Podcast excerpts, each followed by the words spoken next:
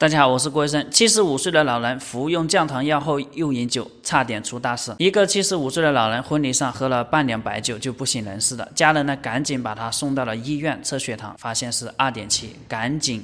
抢救，幸运的是低血糖时间短，意识呢完全恢复。半两白酒就导致这么严重的低血糖吗？原来老人有糖尿病，一直在服用呢二甲双胍、福格列泊糖、格列美药治疗。格列美药呢是胰岛素的促泌剂，有低血糖的副作用，而酒呢？